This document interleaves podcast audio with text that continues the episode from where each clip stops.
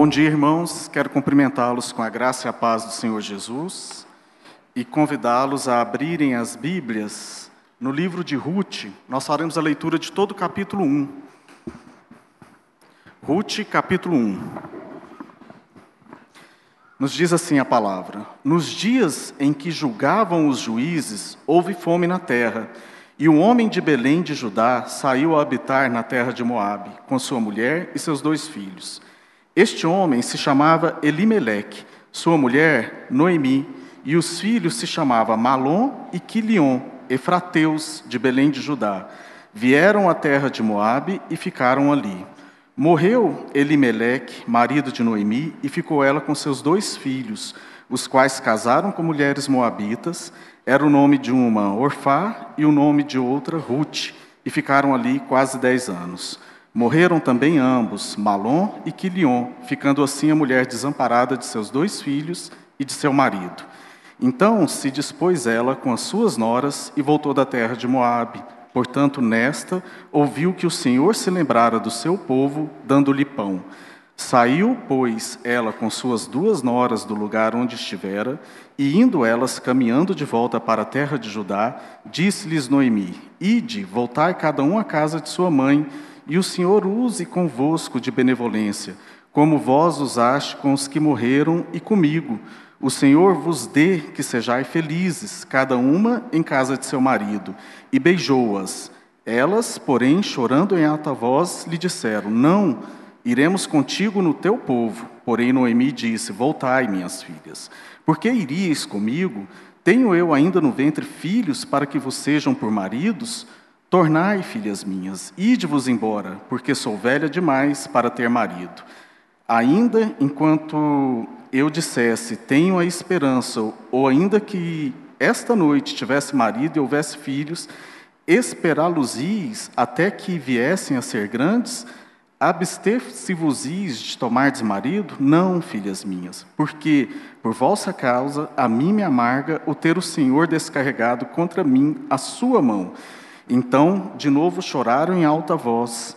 Orfa, com um beijo, se despediu de sua sogra, porém Ruth se apegou a ela. Disse Noemi: Eis que tua cunhada voltou ao teu povo e os seus deuses. Também tu volta após tua cunhada. Disse, porém, Ruth: Não me instes para que te deixe e me obrigue a não seguir-te, porque onde quer que fores, irei eu e onde quer que pousares, ali pousarei eu. O teu povo é o meu povo, o teu Deus é o meu Deus. Onde quer que morreres, morrerei eu, e aí serei sepultada. Faça-me o Senhor o que bem lhe aprouver, se outra coisa que não seja a morte me separar de ti. Vendo, pois, Noemi que de todo estava resolvida a acompanhá-la, deixou de insistir com ela. Então ambas se foram até que chegaram a Belém. Sucedeu que, ao chegarem ali, toda a cidade se comoveu por causa delas. E as mulheres diziam: Não é esta Noemi? Porém, ela lhes dizia: Não me chameis Noemi, chamai-me Mara, porque grande amargura me tem dado o Todo-Poderoso. Ditosa eu parti, porém o Senhor me fez voltar pobre por que, pois, me chamaríeis Noemi, visto que o Senhor se manifestou contra mim e o Todo-Poderoso me tem afligido? Assim voltou Noemi à terra de Moabe, com Ruth, sua nora, a Moabita, e chegaram a Belém no princípio da cega da cevada. Texto surpreendente, impressionante, maravilhoso. Obrigado, Nilvan, pela leitura. Gente, ler a Bíblia é um exercício que a gente precisa praticar. E muitas pessoas perdem, às vezes, a beleza das Escrituras Sagradas porque leem textos muito picotados. E existem textos na Bíblia, como esse livro de Ruth, que ele precisa ser lido de uma vez só. Porque ele tem uma narrativa literária, e quando você começa a lê-lo do começo ao fim, você entende exatamente a mensagem que a palavra de Deus quer trazer para nós. É o que os reformados falavam do método histórico gramatical. Histórico porque você tem que tentar entender o que está acontecendo lá no passado e traduzir isso culturalmente para os nossos dias. E gramatical porque é o relato da gramática. A gente precisa ler a Bíblia como a Bíblia diz, como ela está se explicando. E esse texto aqui é um texto interessantíssimo. É a história de uma tragédia, a história complicadíssima de uma pessoa que muitas pessoas aqui eventualmente vão se identificar com ela. É, os detalhes são diferentes, mas quantos de nós também não passamos por situações tão complexas quanto essa mulher aqui passou? A Bíblia fala da história de Noemi. Noemi era casada com um homem chamado Elimeleque. E eles moravam numa cidade, Belém. Belém é exatamente onde está agora o conflito do Hamas, ali, o, lugar base ali é Belém. Lamentavelmente, essa guerra tão sangrenta e complexa entre, entre os palestinos e os judeus agora, exatamente naquele lugar ali. E nesse lugar, meus queridos irmãos, morava, tinha uma terra, tinha um homem que tinha uma vidinha equilibrada, o nome dele era Elimilé, casado com Noemi. E aí as coisas começaram a apertar. Por quê? Porque veio uma fome brutal sobre aquela terra. E, ironicamente, Belém significa casa de pão. Mas o que nós vemos agora no texto é que na casa de pão não havia pão. Interessante isso, né? E o povo agora, Elimeleque, vendo-se premido de alimentação, preocupado com o sustento da sua família, dois meninos para criar, Malon e Quilion, ele diz, rapaz, vamos, vamos mudar. E mudaram. Essa questão da migração é, é, é um negócio muito dolorido, muito complicado, principalmente na situação de pessoas que migram numa condição como essa. Eles vão sem nada, eles não têm condição nenhuma. A gente conhece esses fenômenos de migração aí, nos barcos que vêm de países que perseguem as pessoas, e, ou países pobres, gente em busca de melhores oportunidades. É um conflito que parece que não tem fim. Pois bem, esse conflito é antigo. A Bíblia fala aqui desse, dessa transição agora de Elimeleque para um país vizinho chamado. Moabe e a Moabitas e Amonitas são os descendentes de Ló. Lá naquele relato antigo, quando Ló tem um envolvimento com suas duas filhas, engravida de duas meninas e nascem dois filhos, Amon e Moabe. E esses, esse povo sempre anda ao lado do povo de Israel, mas é um povo inimigo de Israel. É opositor a Israel, briga com Israel, mata a gente de cá, mata a gente de lá, uma guerra tremenda. O povo judeu detestava os moabitas, porque os moabitas eram conhecidos por terem filhas de péssima reputação, famílias muito complicadas, aquelas meninas de, de má afamadas e, e a história assim de prostituição muito grande. Quando Balaão resolve amaldiçoar o povo de Deus e não consegue, lá em Números 23 a 25, a Bíblia diz que ele diz: Olha, o único jeito de amaldiçoar esse povo é contratar as meninas amonitas, elas virão para cá, e essas meninas prostitutas vão se envolver com os meninos e da, daqui do povo de Deus, e esses meninos do povo de Deus vão ter relação sexual com elas, e não deu outra. Foi um caos. 24 mil pessoas morreram de uma doença que eu acredito que seja doença venérea, e foi um caos por causa da prostituição, que é no envolvimento daqueles homens com aquelas meninas. Situação complicada. Definitivamente Elimelec não gostaria de ir para Moab, mas é para lá que ele vai. E ele chega ali e começa a tentar viver num país diferente, com a língua diferente, com um Deus diferente, com sua família e se adaptar. Mas a Bíblia diz que ele morre também. Logo, depois de algum tempo, ele morre. Não sabemos quanto tempo ele viveu em Moab, mas ele morreu. E aqui, meus queridos irmãos, a outra tragédia abate profundamente a vida de Noemi. Noemi agora não apenas está longe do país dela, com dois meninos para criar e o marido morto, e a situação muito complicada.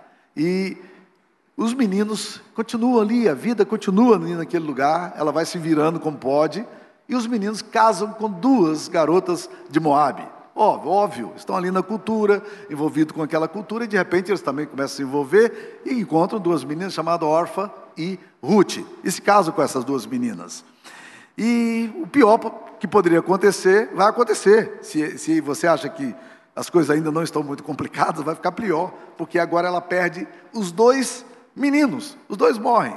As pessoas antigamente morriam muito cedo por infecções. Meu avô morreu com 42 anos de idade de de uma febre, poderia ser cólera, tifo, alguma coisa que nem foi diagnosticado. Eh, se você nascesse na idade média, alguém que tem mais de 32 anos aí, alguém tem mais de 32 anos aí, levante a mão só para ver. Muita gente. Pois bem, se você tivesse nascido na idade média, eu queria dizer que você, é, pela média de idade, você já estava morto Porque as pessoas morriam com 32 anos, em média, na Idade Média. Horrível, não? Pois bem, morrem também os meninos. Se você acha que a tragédia já chegou a um ponto que não tem mais jeito, ainda tem mais uma tragédia grave aqui. Por quê? Agora tem que ficar com as duas noras. Tem uma tragédia maior do que essa? Perde os meninos, tem que ficar com as noras. Mas, gente, ela se dá muito bem com essas noras. Alguém disse ironicamente que só se deu bem porque os meninos já tinham morrido, né? Aí não tinha mais como competir, agora está tudo bem, né? E essas meninas se apegam a ela e elas são uma proteção uma para a outra. Mas Deus muda a sorte na, em Belém.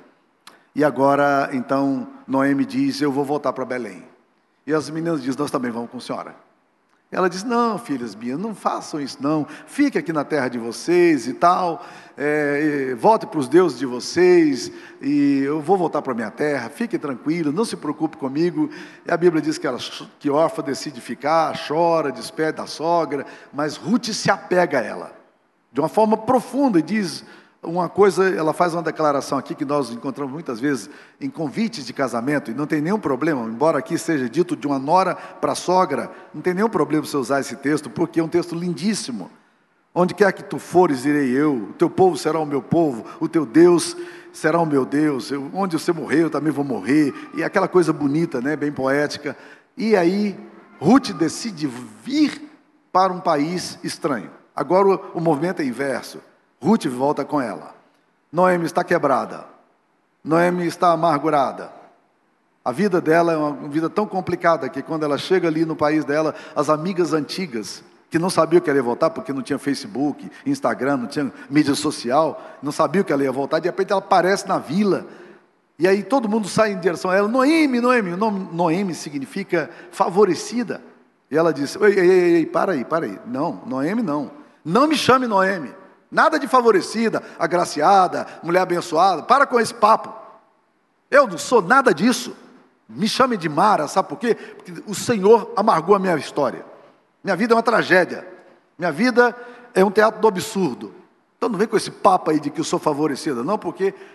E aí, quando você lê o capítulo 1, meus queridos irmãos, você só tem uma consideração para fazer. A síntese do capítulo 1 que nós lemos aqui é a seguinte: a vida é uma tragédia. A vida é uma tragédia. A vida é, é marcada por lances absolutamente absurdos. Coisas que acontecem na vida da gente que a gente não sabe de onde vem nem para onde vai. Tragédias que se abatem na família. Acidentes que a gente não sabe de onde vem.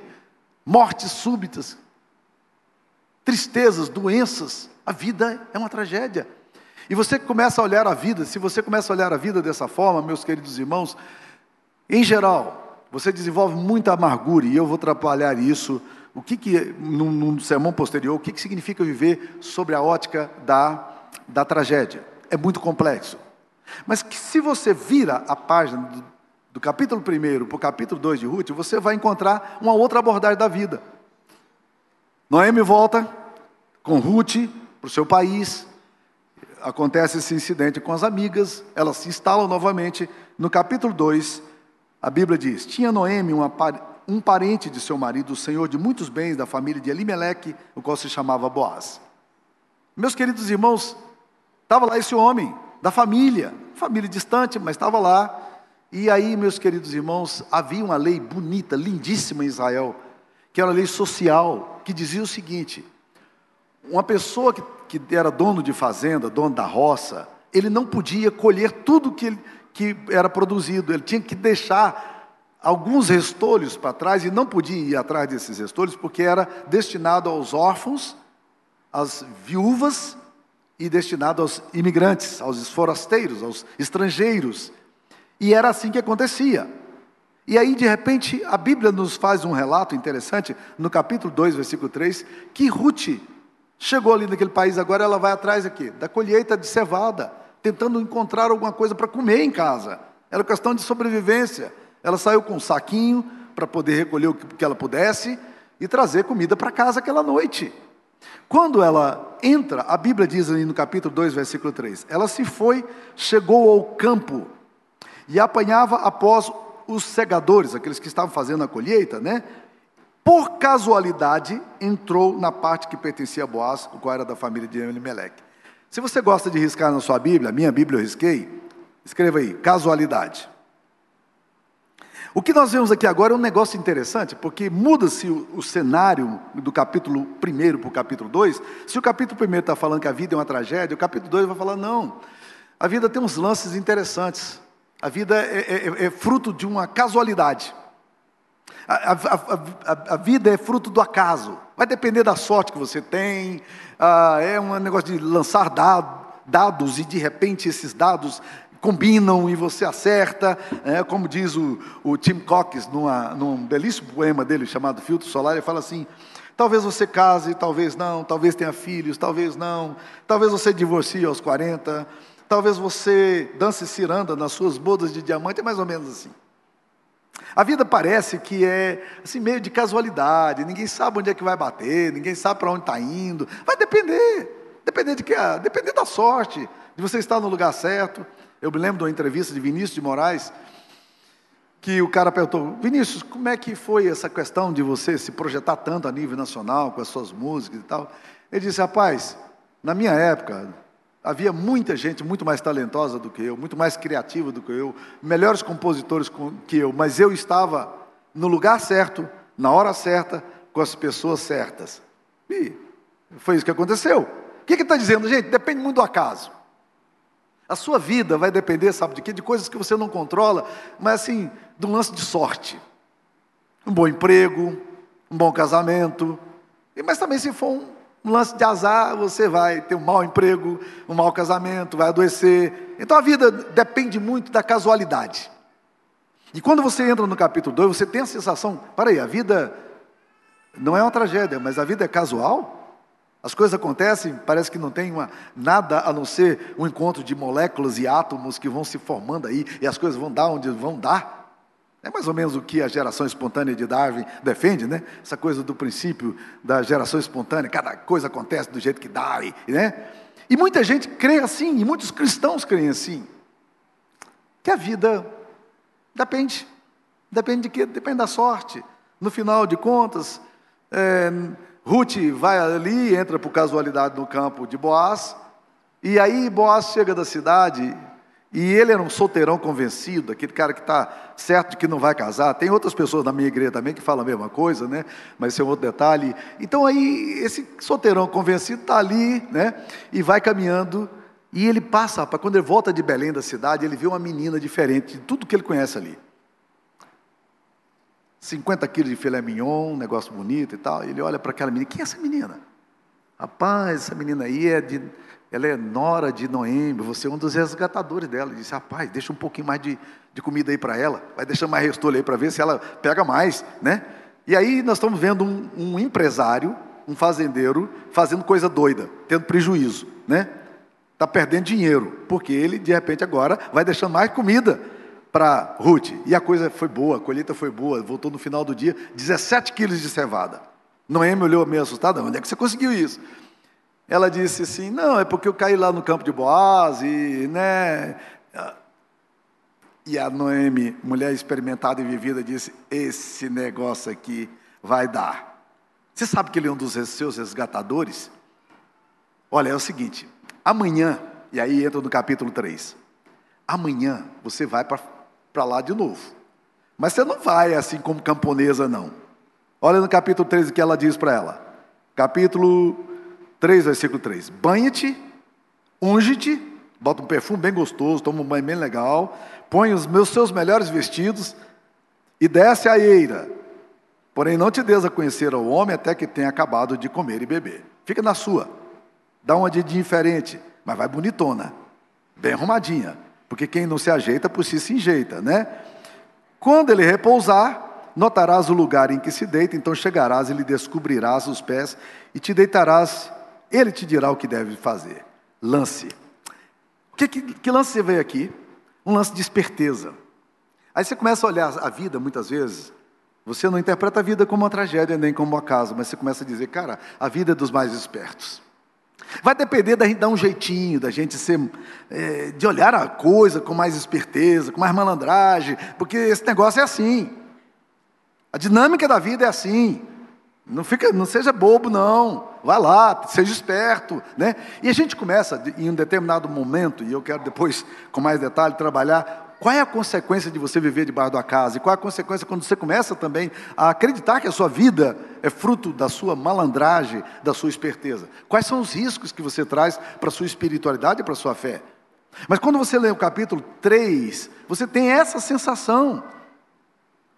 A coisa aconteceu por causa da esperteza de Noemi. Noemi percebeu a coisa e ela disse, e era isso que aconteceu. E de, de fato, do jeito que Noemi falou, aconteceu. Quando Boaz voltou da cidade, ela, ele comeu lá e Ruth não fazia parte de nada da fazenda, ela ficou ali meio de longe, meio que trabalhando, mas bonitona, né? Quando ele bebeu e dormiu ali, ela vai quietinha, deita aos pés dele. Quando é meia-noite, ele acorda. Tem aquele mulherzão do lado dele. Ele já tinha gostado daquele negócio, quando viu, falou: Quem és tu? Ele disse: Eu sou Ruth, fica tranquila. Você é um dos meus resgatadores, ok? Fica tranquilo, vai dar tudo certo. E a Bíblia diz que no outro dia, esse solteirão convencido, ele acorda e disse: Eu não vou sossegar enquanto não resolver essa parada. Eu quero casar com essa mulher. E aí ele vai, meus queridos irmãos, e capítulo 4 introduz exatamente isso. Ele vai para a porta de Belém, chama os anciãos da cidade, os conselheiros da cidade, e diz: Ó, é o seguinte, tem uma parada aqui que tem que resolver, porque Noemi voltou agora com Ruth, e ela tem uma propriedade para vender.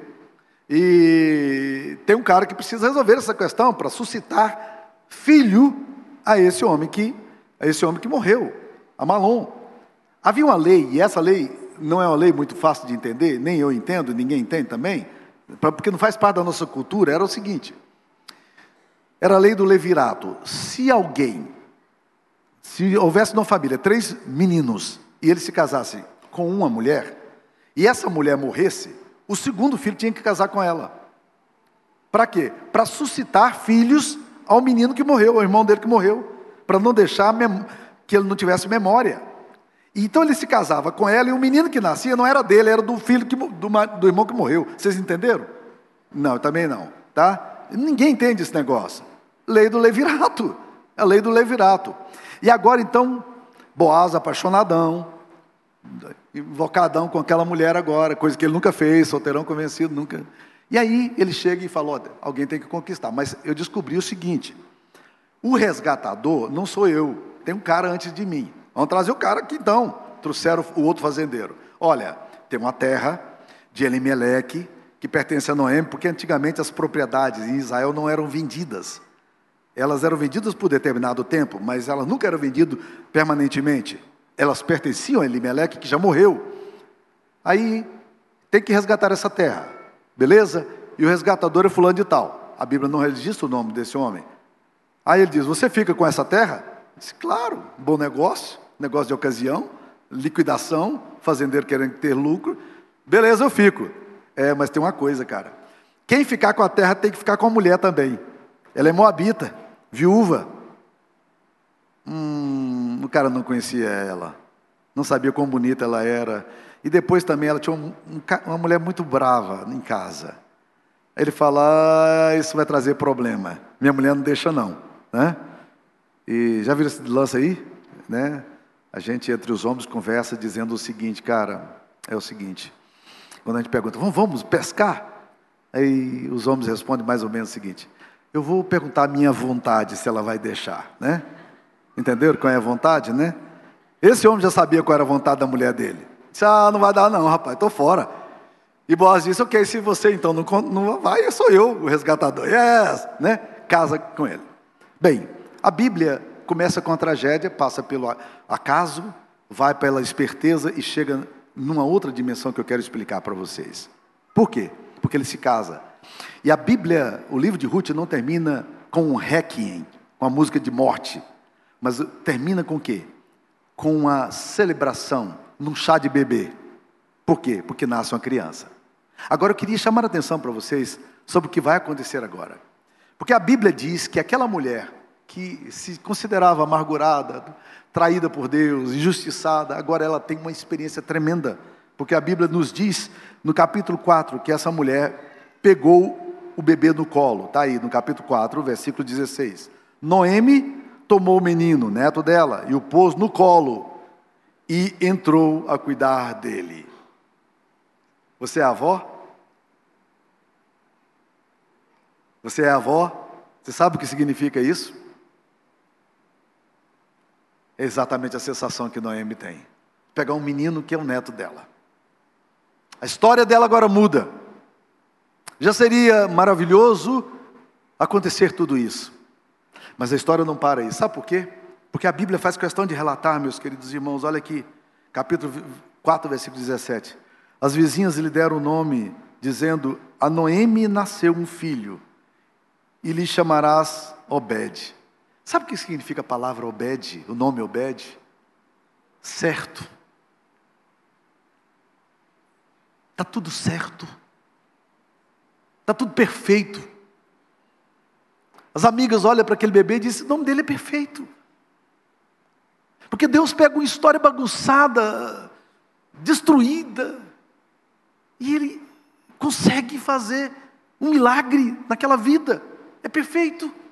Esse menino é Obed.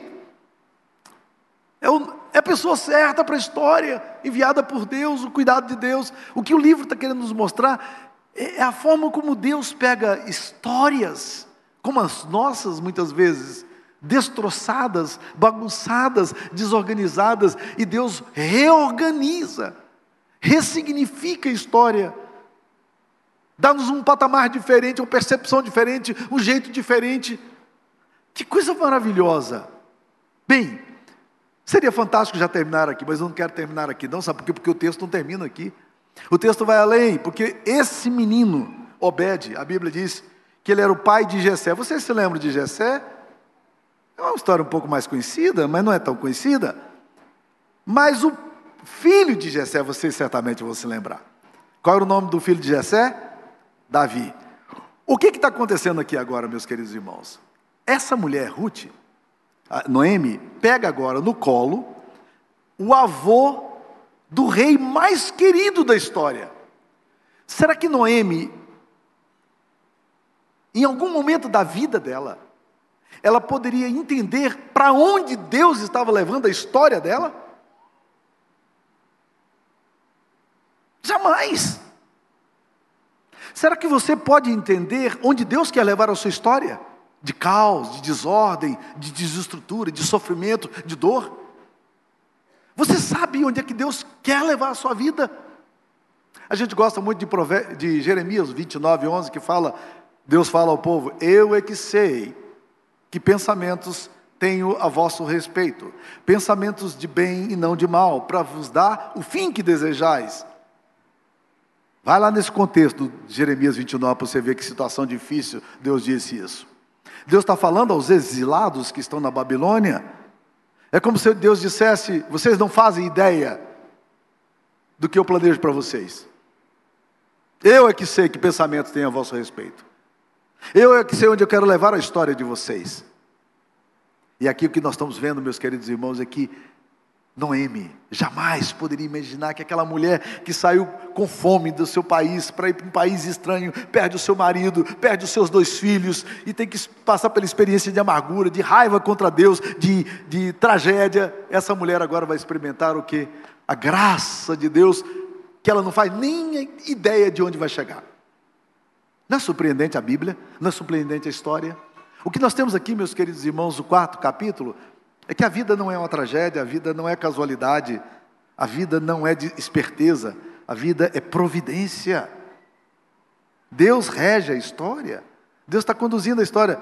Mas eu não posso parar aqui porque vocês já estão impressionados com todo esse currículo agora de Noemi, mas a Bíblia não para aqui porque Deus não está impressionado com isso que acontece, porque tem coisa a mais para vir. Sabe por quê, meus queridos irmãos? Vamos lá para o Novo Testamento, para capítulo 1 de Mateus. O capítulo 1 de Mateus fala da genealogia de Jesus. E, e há algumas coisas na genealogia de Jesus que são absolutamente estranhas. Primeiro, Deus insere na genealogia de Jesus mulheres. Ei, que papo é esse de colocar mulher na genealogia?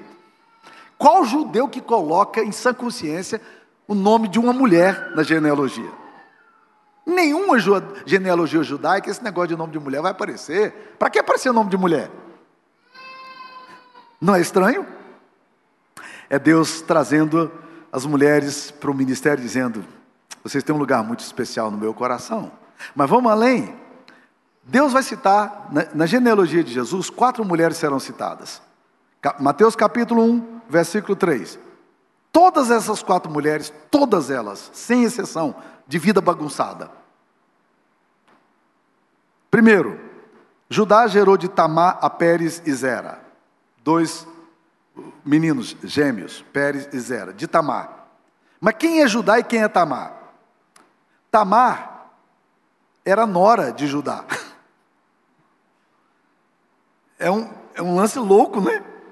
Ela se envolve com ele engravida dele. Ixi, essa história é, é, é tremenda no, lá no livro de Gênesis. Por que colocar o nome dessa mulher aqui? Tem tantas mulheres piedosas na Bíblia que geraram filhos. Por que colocar o nome dessa mulher de vida bagunçada? Preste atenção. Há sempre uma intencionalidade na Bíblia quando há alguma coisa registrada, como essa. Segunda coisa, capítulo 1, versículo 5. Salmão gerou de Raabe a Boaz. Ah, pera lá, pera lá. Raabe? Colocar o nome dessa mulher na genealogia de Jesus. Sabe quem era Raabe, gente? Prostituta de carteirinha de Jericó. Fazia parte do sindicato. Tinha uma casa de bordel. Por que, que Deus coloca o nome dessa mulher na genealogia? Ah, tem tantos nomes de mulheres piedosas. Essa daqui não deveria entrar. Entendem? Terceira mulher que aparece aqui. Ruth, capítulo 1, versículo 5 de Mateus. Ruth, que era moabita adoradora de Quemos, que agora se converte ao, ao, judaísmo, ao Deus verdadeiro, mas ela cresceu numa cultura que adorava um Deus estranho, um Deus chamado Quemos. Essa mulher agora está na genealogia de Jesus, era moabita, gente de família complicada, família quebrada. Para que Deus coloca o nome dessa mulher aqui? Mas tem mais uma. Capítulo 1, versículo 6. Jessé gerou ao rei Davi, e o rei Davi a Salomão, Beleza, para por aí, está tudo ok. Não é? Precisa continuar o, papo, não. Gerou de Salomão. Davi gerou a Salomão. Tá. Basta aí? Não é o que Deus pensa. O que, que ele faz? Se você está acompanhando a leitura aqui atrás, o que está dizendo? Dá que fora mulher de Urias. Por que isso? Batseba é o ponto de quebra da vida de Davi. Ela é a Mônica Lewinsky de Clinton. Bagunçada essa mulher. Davi se envolve com ela, assassinato, mentira, malandragem no meio, safadeza, tudo envolve nesse trem aqui. A Bíblia coloca esse negócio, por quê? Por quê? Vocês estão entendendo o que Deus está querendo falar, meus queridos irmãos?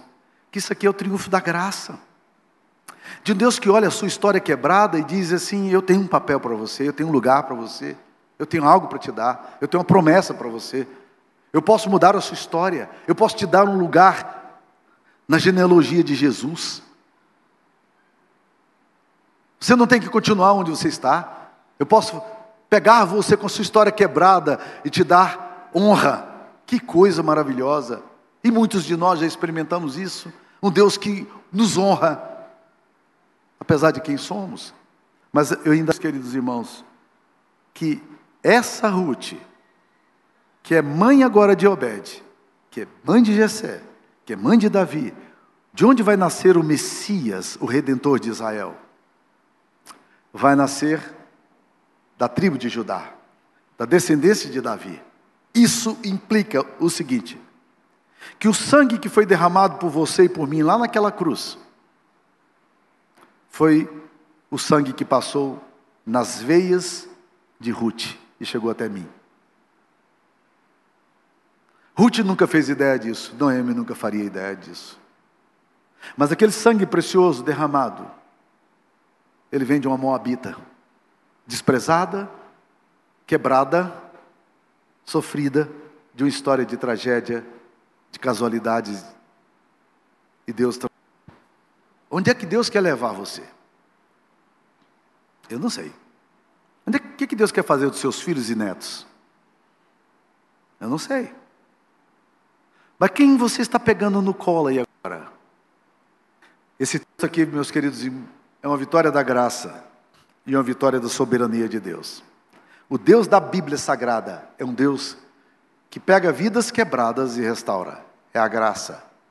Mas o Deus das Escrituras Sagradas é um Deus que controla a história, dirige a história, tem um cronograma da história e leva a história onde Ele quer levar. Esse é o Deus da palavra de Deus e essa é a palavra de Deus para nós, conforme é revelado aqui no livro de Ruth. Que Deus abençoe você, abençoe a minha vida, para te voltar com esperança para casa. Senhor Jesus, obrigado pela tua palavra. Aplica essas verdades ao nosso coração e nos ensina a viver nas santas disposições que o Senhor meu tem para nós. Ajuda-nos a olhar com esperança a nossa história, olhar com fé a nossa vida, Pai. Ajuda-nos, ó Deus, a crer e a descansar no Senhor. Essa é a nossa oração em nome de Jesus. Amém. Que a bênção do Deus Pai, Filho e Espírito Santo esteja convosco, irmãos. E com todo o povo de Deus, hoje e pelos séculos dos séculos. Amém.